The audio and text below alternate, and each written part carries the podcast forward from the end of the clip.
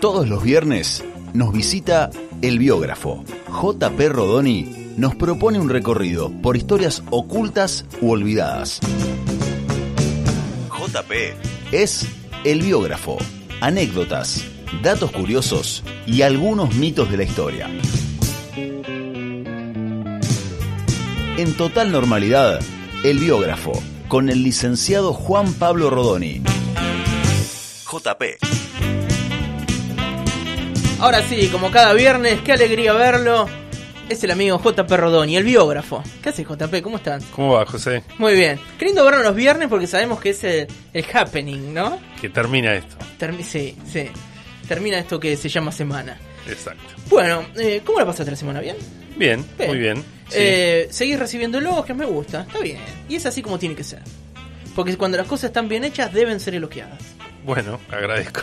¿Qué tenemos para el día de hoy? Eh, hoy vine con la biografía, no la biografía, sino vamos a hablar de una persona eh, que en contraposición a lo que estuvimos hablando el viernes pasado, que hablamos del gauchito Gil tan popular, Sí. hoy vamos a nombrar a una mujer que es casi anónima, desconocida, pero nos va a permitir hablar de eh, justamente del trabajo femenino. Estaba pensando mientras hablaban ustedes Mm. antes de que empiece la columna Sí. y dije justo engancha más o menos con, con lo que estaban hablando. Ajá. Eh, voy a hablar de una mujer que se llamaba Amelia Carreras, que era telefonista hace 100 años. Eh, ¿Telefonista? ¿Qué, es una telefonista? Telefonista. Pero- Eh, alguien que, en esa época estaba ahí conectando cables. de Como era la época de Entel. Claro, clavijas eran en ese momento. Tel, la teleoperadora, exacto. Bueno, Claro. mira, esto, eh, esta Amelia Carreras, ¿cómo, cómo surge? Eh, Dora Barrancos, que es eh, socióloga, doctora en historia, este, mm, legisladora, Sí. de todo, Sí, ella estudió los archivos de Entel cuando se privatiza. Para los jóvenes, si hay alguno, Entel era antes de Telefónica y todo eso. Eh, mi tía trabajaba en Entel, le mando un saludo. bueno, saludos. ¿Vos también trabajaste? ¿Era Entel? Cuando... Ah, ¿qué- me sorprende fue cuando yo también... en la- ¿Para qué me interrumpí, Facundo? No, perdóname. Nos corre el reloj, Sí. muchachos. Eh, Dora Barrancos estudió los archivos de eh, Entel cuando la privatizan y revisó los legajos, sabía que ahí podía encontrar material interesante. Revisa los legajos del personal y en Entel estaban los archivos de las primeras, porque las empresas siempre se fueron o privatizando o estatizando o comprando y iban acumulando archivos. Ella encuentra los legajos de las primeras empleadas telefónicas Sí. cuando todo eso se llamaba la Unión Telefónica. Y estamos hablando de principios del siglo XX. Eh, con esta empleada, Amelia Carreras, ocurre algo muy particular que vamos a ir soltando de a poquito. Por eso ni siquiera ten- voy a dar el nombre del trabajo de Dora Barranco, lo voy a decir después, si no me deschavo totalmente. Eh, decía que, la, que esta historia de Amelia Carreras y lo que ella hace permite comprender ciertas ta- características del trabajo femenino a principios del siglo XX y se relaciona con lo que hablaba vos con Lupe. Eh, ¿Quién era esta Amelia? Nació, eh, había nacido en 1890 en Cuba, llega a la Argentina con su familia, época de inmigración. Eh, ella con sus dos hermanas, o sea, ella y dos hermanas más eran las tres hermanas mayores de la familia que empiezan a trabajar en esa empresa que era la Unión Telefónica. Que era un buen trabajo frente al trabajo que tenían las, mu- las mujeres, algunas mujeres, en las fábricas. Ella entra en la Unión Telefónica en 1907 con 17 años. ¿sí? Y el detalle crucial para la historia, atención todos, eh, es que la Unión Telefónica solo contrataba mujeres jóvenes, solteras. ¿sí? Casi todas de 18 años, pero tenían que estar solteras. No podían trabajar ni mujeres casadas ni viudas. Ah, viudas tampoco. Viudas tampoco. Eso estaba en el personal claramente eh, eh, reglamentado. Eh, Vos sabés que me reí. Perdón, pero me fui de- del estudio. Sí. Porque me, se me cruzó por la cabeza, no lo había pensado antes, una novela que vos no vas a conocer, que era una voz en el teléfono. De, No, Raúl Taibo y eh, no me voy a acordar la actriz. Pero se me- era, Acá me era- están diciendo Luisa Culioc. No, no era Una Luisa voz en el teléfono, No, una eh, voz. Carolina Papaleo. Ahí está. Y, la, y me, me empecé a reír y dije mal toda la última frase. porque Carolina Papaleo, exactamente. Me acordé Sí. del Paz Martínez cantando una voz en el teléfono. Hay una lágrima sobre el teléfono, Bueno. sobre mi corazón. 1990 de Albert- por ahí. Alberto Migré. Exacto. Bueno, perdón, voy Dale. a volver a, a- a la columna. Eh, decía que la, la unión telefónica, es muy importante, justo acá me saltó el Paz Martínez, eh, era que contrataba mujeres jóvenes, solteras, aproximadamente 18 años, no podían estar casadas y no podían, eh, tampoco tomaba eh, mujeres viudas. Había personal masculino, pero para horarios nocturnos. Durante el día, mujeres jóvenes. Y el argumento era, ¿por qué tomar mujeres jóvenes? Eh, por una cuestión de, eh, de habilidad en la motricidad fina, justamente en eso que decíamos de, ¿no? de estar enchufando cablecito por acá, bueno, se Sí. creía la mujer era más hábil en eso, eh, pero también que en el trasfondo de todo eso era que se las suponía más dóciles que los hombres, más obedientes, eh, pensemos también, esto se fue dan, lo fuimos diciendo en otras columnas, que era una época de mucha conflictividad social, ¿no? El socialismo, anarquismo, eh, huelgas, eh, bombas, todo. Era más tranquila una mujer, más dócil, obediente, más rápido Hmm. y, eh, y el argumento de la, de la empresa era que los abonados preferían la, la amabilidad de las mujeres, ¿no? Cuando vos llamabas por teléfono, que te comunicabas con, la operadora, era siempre más amable una chica que un hombre. Eso es lo que decía la empresa. El trabajo era un trabajo duro, si lo comparás con una fábrica de esa época, no. Pero, pero era duro porque había mucho control en la disciplina. Eh, no era un trabajo que se hiciera cómodamente, viste que ahora tenemos las sillas que sean cómodas. Bueno, imagínate una silla de madera o de pie. Eh, no tenían tiempos muertos de descanso.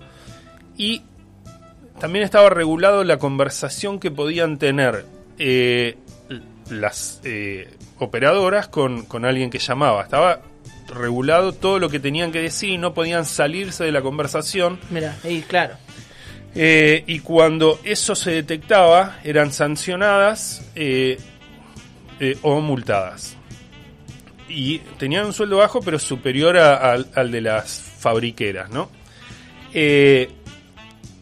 Y pasemos a, la protagonista, Amelia Carreras. ¿Cómo era ella como empleada? ¿qué, no, ¿Qué muestra el legajo? Parece una tontería, pero vos fijate toda la riqueza que puede tener un- una serie de documentos, en este caso de, de legajo de personal, pero Sí. te va mostrando la actitud de ella y toda este hasta, hasta el conflicto de la época y cómo se va a resolver con lo que ella hace. Lo tengo que ir diciendo así casi eh, para, para que no se note el remate. Misteriosamente. Misteriosamente. Eh, te- te- el, el legajo de Amelia mostraba que, por ejemplo, ella había pedido que se cambie el horario en el que trabajaba, salía a las 10 de la noche, y ella se quejaba de que salía muy tarde, la zona era fea, el padre la- antes la iba a buscar y ahora no. Bueno, eso era- era rechazado por la empresa. Mm, Eh, y también hago eh, ¿no? conexiones con lo que pasa hoy, ¿no? Con una mujer sola por la calle, bueno, una empresa que se negaba a eso. ah, Eh, también eh, se- estuvo envuelta en algún problema porque en un, ella fue por unos días auxiliar de una supervisora y le borró las llegadas tardes a las compañeras, ¿no? y la sancionan con 15 días de, de- que no Suspensión. podía de suspensión sí. y en otro momento se le pone multa, eh, un peso por día de multa, con un sueldo que era de 50 o 55 pesos. Era una multa. Un porcentaje importante, Importante. del sueldo, claro. Eh, pero no quiero tampoco que Amelia aparezca como, como una heroína por lo que va a hacer. Porque ella, o sea, era solidaria con sus compañeras borrando su llegada tarde, pero también tenía actitudes eh, contrarias. El legajo muestra todo, cierta ambivalencia. Eh, por ejemplo, em, que informó una vez que estaba actuando como supervisora que una compañera le había sonreído por teléfono a, a quien hablaba, re al hombre, ¿no? Y bueno, pero eh, estaba cumpliendo con las Con reglas del trabajo. Está bien, está bien, sí. Eh, en 1919 se, la- se da la primera huelga telefónica y ella no se suma, no participa en la huelga. Eh, eso suponía que si no participaba en la huelga tenía que dormir en la empresa. Muchas de las mujeres que trabajan, como la huelga fue muy importante en 1919, semana trágica y huelga de transportes, tienen que dormir ahí porque si no no iban, no, no podían llegar al trabajo y incluso a la mayoría de los que se adhieren en la huelga en 1919 los van cesanteando, ¿no? Con distintos este, argumentos los van cesanteando y eh, Amelia no solo no se suma a la huelga, sino que eh, los legajos muestran que ella informa que hay un compañero y una compañera que la invitan a una asamblea de personal para discutir el tema de la jubilación. La popular carnera. ¿no? eh, Sí, prefiero mostrarla como ambivalente. Está muy bien. ¿no? porque sí. Eh, Acá decimos todo, JP. Sí, eh, pero vos fíjate la solidaridad en que no sancionen a una compañera por llegar tarde. Sí. Y esto también está mostrando eh, que en esa época, bueno, estaba todo por discutirse, ¿no? Porque legislación laboral femenina había muy poca, hay una trampa incluso de la Unión Telefónica para que no se les aplique, diciendo que ellas no eran obreras, sino empleadas. Este, no, está, eh, no hay jubilación, las condiciones de trabajo, bueno. Eh, y sobre esto que vos decís, bueno, era una carnera. Sí, pero eh, Dora Barrancos, eh, en, el texto este, eh, que ya voy a decir cómo se llama, se pregunta si el comportamiento de ella no era, si no habría ahí algo de esculpir cierta imagen de, de muy buena trabajadora para congraciarse con la empresa o por lo que va a pasar a continuación, que es, ahora sí llegó al punto, en cuestión 1921, hace 100 años, eh, un mensaje anónimo a las autoridades de la, de la Unión Telefónica les dice que Amelia Carrera se había casado en secreto Ah, la mierda.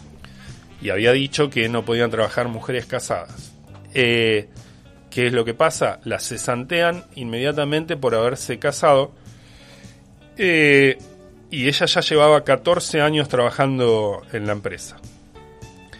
Eh, acá Barrancos también señala que no solo era quedarse sin trabajo, que seguramente lo necesitaba, sino que era como eh, un, golpe, un impacto para, seguramente para Amelia, porque el trabajo de telefonista comparado con lo que yo te iba diciendo de las fábricas era como cierto prestigio, daba.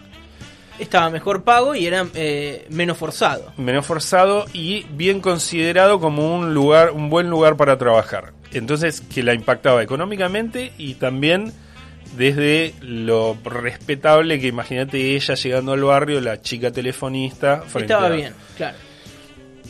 Eh, y, y también en alguna parte, es- esto me gusta, ella ya tenía 30 años, ¿no? Y dice, bueno, ¿cuánto habría habido de eh, presión para que se case una mujer ya a los 30 años? En esa época no casarse era como, ¿cómo se dice? Quedaba para vestir santo o algo de eso, no sé. Eh, se convertía en la solterona. La solterona, bueno, entonces cuánta presión tenía quizás para casarse y Sí. qué implicaba eso también laboralmente, ¿no? Como ahí uno, por, por alguno de los dos lados perdía. Ah, Eh, la cesantean e incluso la empresa se... eh, ella se presenta a trabajar en, en otro trabajo de tranvía, eh, como operadora telefónica también, le piden las referencias a la Unión Telefónica y dicen que no es buena trabajadora por esto que había hecho de que se había casado, ocultándolo, todo eso. ¿Cómo se resuelve esto? Un día Amelia espera al director de la Unión Telefónica cuando el director iba a su casa a almorzar, ella sabía eso, sí. lo frena, le recrimina que la hubieran despedido, que no tuviese trabajo. El, este, el director le dice que eso era un asunto de la empresa, que tenía casa central en Inglaterra, que ellos no manejaban eso y que él no podía hacer nada. Y cuando se da vuelta para ingresar a la casa, Amelia saca un, eh, un cuchillo de cocina y se lo clava en la espalda. Ahora sí puedo decir el nombre del trabajo. que es el nombre de Dora de- de su trabajo, es La puñalada de Amelia o cómo se extinguió la discriminación de las mujeres casadas del servicio telefónico en la Argentina. Amelia terminó apuñalando al, Al director. al director. Bien. En realidad le clavó un cuchillo de cocina y que es simbólico, ¿no? El, el cuchillo de cocina, eh, pero fue El- muy el superficial. El la tramontina de la época, digamos. Fue, fue superficial la herida, el tipo va al hospital y al día, a los dos días sale porque Sí. no le había hecho mucho, ella es detenida Ajá. Eh, y la cuestión, lo importante acá es que esa no- cuando se conoce la noticia se abrió todo un debate sobre el reglamento que tenían las mujeres trabajando en la Unión Telefónica. Que si no podían trabajar las mujeres casadas, las viudas, todo eso, y se abre un debate político de las autoridades en el Consejo Deliberante de Buenos Aires con los socialistas eh, a la cabeza, y en la prensa se empieza a discutir el tema de la condición femenina y el trabajo. Eh, algún diario cuestionó la situación y hasta, hasta se entendía la, la situación que había llevado a, él, a Amelia a, a hacer esto, ¿no? Que decían, bueno, estuvo 14 años trabajando y ahora la despiden por casarse. Eh, y por todo este revuelo que se arma político y en la prensa, la empresa empieza a ablandar su posición tan estricta que tenía. Eh, y lentamente en la década del 20 empiezan a tra- entrar algunas mujeres casadas o no son despedidas algunas mujeres casadas. La puñalada de Amelia dio cierto efecto, ¿no? Sí, tardó porque en la legislación recién en 1935 se quita toda restricción como prohibido de que Mm, claro. eh, en base a, al estado conyugal eh, se tome o se eche a una persona. Es que lo que pasó finalmente con Amelia en la justicia fue eh, recibió una pena de ocho meses de prisión domiciliaria que inicialmente la empresa cuando creía que tenía toda la razón en esto escandalizó a la empresa cuando vio después la reacción de la prensa y, y la discusión política que generó bueno no cuestionó mucho más. ¿Por qué esa, esa sanción, eh, esa condena blanda, diríamos? Porque la lesión era leve, pero además también acá hay otra vuelta de tuerca, el juez, con un punto de vista patriarcal, dice, se pregunta cómo es posible que, eh, voy a leer, que siendo esencial la función del matrimonio y la maternidad, sea sancionada al querer casarse. ¿no? Entonces dice, bueno, está cumpliendo con lo que le pedimos, pero que está bien que se case, y entonces no podía sancionar que en base a esa reacción que había tenido. Sí. Eh, como conclusión de lo que dice Barrancos, eh, que a mí me gustó mucho ese trabajo, que se puede buscar y leer, eh, dice ella que, que Amelia respondió por lo que le hacían a ella, remarca el le, ¿no? No era un- lo que nos hacían a las mujeres, Sí, sino lo que le hacían a ella. Mm. Eh, que el, todo el legajo muestra que no, que no era parte, o que no se mostraba consciente de un colectivo ni femenino, ni de trabajador, ni de clase. Bueno, es- Rechazaba la huelga. Eso, claro. Eh, ya había un, un, eh, movimiento feminista que ella, al parecer, podemos suponer que no era parte de eso. Eh, pero finalmente la condición femenina y trabajadora la marcan y la llevan a hacer eso que hizo. Eh, dice, Claro, terminó siendo una referenta. claro, sin dice, terminó siendo solidaria sin quererlo Sí, sí. y que sin proponérselo se vinculó con una causa colectiva que, termina, que terminó ayudando a esa causa, que es que se termine con esa prohibición de casada o viuda no puede estar trabajando acá. Eh, por eso el título de que eh, la puñalada hirió de muerte a la exclusión de las trabajadoras del servicio telefónico. Eh, ¿Tengo cinco minutos más o no tengo cinco minutos Tenés más? cinco minutos Tengo más, cinco te vamos a dar más. cinco minutos, por supuesto. Podría terminar ahí, pero le agregué una chapa. A que ver. es- porque yo estaba, le- estaba leyendo un artículo, otra cosa, eh, sobre las famosas, a ver, lo digo y el que lo entiende, lo entiende para no tardar, que las famosas, la- las costureritas que dieron el mal paso. En el Sí. tango están las chicas que, eh, bueno, se pierden en la vida nocturna, en el centro y todo eso. Y ya tenía en la cabeza trabajar el tema de, de Amelia, Y dije, acá hay una relación, puede estar media traída de los pelos, pero, pero creo que sí. En, la- en las letras de tango de la década del 20, 30, 40, siempre hay un cuestionamiento a eh, las chicas que dejan el barrio para ir a trabajar al centro. En general es las chicas que van al cabaret, pero siempre hay un cuestionamiento a toda mujer que ab- abandona el barrio. Barrio es que, que era Eh, todo lo bueno, eh, todo honesto, familia frente al centro, que era la perdición, la noche, Los la vicios. los vicios, las luces del centro. Eh, ¿no? Si hay una, una fórmula a nivel país que es civilización y bar- y barbarie, en el tango y en otra, bueno, la cultura popular, la ciudad tiene el barrio como lo bueno y el centro lo malo, ¿no? Dos minutos que se vendió al barrio de Lanús. Eh, y eh, la- todas las letras de tango en general van por acá. Vos fíjate, el, el tango mano a mano que dice cuando, eh, cuando seas descolado o mueble viejo, Sí. ¿Qué es que le dicen? Bueno, vos andá al centro, hacé esa vida loca, que también era la de las mujeres que buscaban el ascenso social por su cuenta, por eso la conexión con Amelia, ¿no? Eh, hacé esa vida, pero vas a terminar mal. Siempre se le decía al tipo, desde la letra de tango, que tenía la posta diciéndosela a la chica. Eh, y en general, todos los tangos eh, van por ese lado, pero hay una excepción que al menos yo conozco, puede haber más, eh, que es un tango que se llama Se va la vida, que es de 1929, que eh, la música es de Edgardo Donato y la letra de Luis Mario. Vamos a escuchar un fragmentito a ver si entienden lo que dice.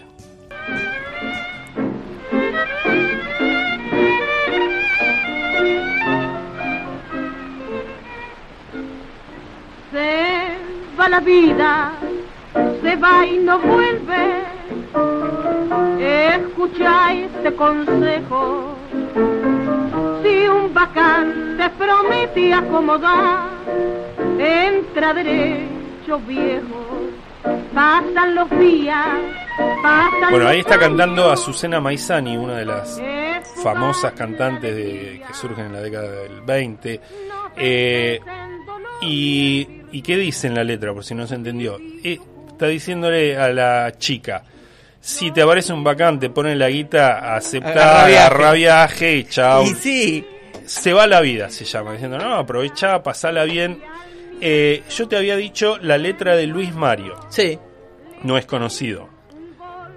Y acaba la, la otra vuelta de tuerca. Luis Mario era el seudónimo de María Luisa Carnelli, eh, una de las primeras letristas mujeres de tango, que es de la misma década que eh, de cuando Amelia pegó la cuchillada. Entonces, María Luisa escribía con eh, seudónimo masculino. Algunos dicen, no, esto no tiene que ver con el machismo, no tiene nada que ver con eso, porque había muchas cantantes de tango, incluso como Azucena Maizani. Sí, ya cantantes de tango eh, había varias, pero de 10, 20 reconocidas, pero para el escribir letras de tango, esto lo supongo yo, donde había que decir lo que el tango pensaba, Claro, donde había una bajada de línea. había que ser eh, un macho Mm. o convenía eso. Y eh, finalmente además nunca vas a encontrar un tipo que se ponga nombre de mujer para escribir una, No. una letra de tango. Eh, y entonces quizás no es casualidad que esta letra diga eso de a la piba, anda, pasala bien, haz lo que sea, si te ponen unos mangos, porque era una mujer, no era Luis Mario, sino que era María Luisa Carnelli.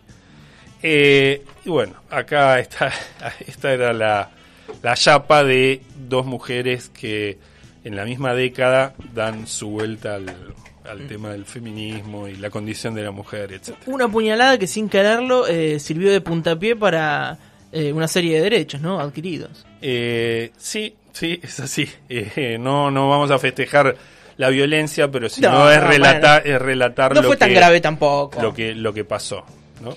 Impecable, JP. Muchas gracias como siempre. JP, eh, te encontramos eh, en Instagram. Digo, eh, esta parte me, me interesa porque haces un laburo que está buenísimo. Arroba el punto biógrafo. ¿Digo bien? Decís bien. ¿Qué, qué- cont- contame, contame algunos detallecitos de, de la semana. Se me ríen acá. Eh, ¿Qué ¿Sabe? publiqué esta semana? Ay, algo que me encantó ayer que apareció, me encontré un video No. de un ventrílocuo español de principio del siglo XX también que tenía unos muñecos mecánicos que se llamaban los autómatas. Es increíble. ver. tétrico todo. Eh, sí, el ventrílocuo Sans, sí, sí, da miedo. Y después alguna cosa que me gustó, un boxeador gitano, publiqué eso, sobre un boxeador gitano en la época del nazismo en Alemania, una vida no difícil, Oh, imposible. Eh, algún cuento del tío, una versión de 1900, cómo estafaban a la gente. Y algo más, un circo, Pepe Biondi trabajando de niño en un circo, etcétera. Bueno, Busquen. picadito, entonces. Picado. eh, entren a Instagram, arroba el punto biógrafo. Es eh, JP en su rol de, de biógrafo. Eh, muy completo, muy lindas fotos, lindo contenido. Qué mejor para un fin de semana que decir, a ver qué hay un poquito acá, voy a scrollear el biógrafo. Y después esta columna la van a poder encontrar en nuestra página web y por supuesto que en la cuenta de Spotify los buscan como Radio Urbana, ahí está el biógrafo, le dan play, lo comparten, lo disfrutan. Es JP, es nuestro biógrafo. Gracias, JP. A ustedes, chao. Linares, Pascual, hasta las 18 horas. Total normalidad. Por Radio Urbana.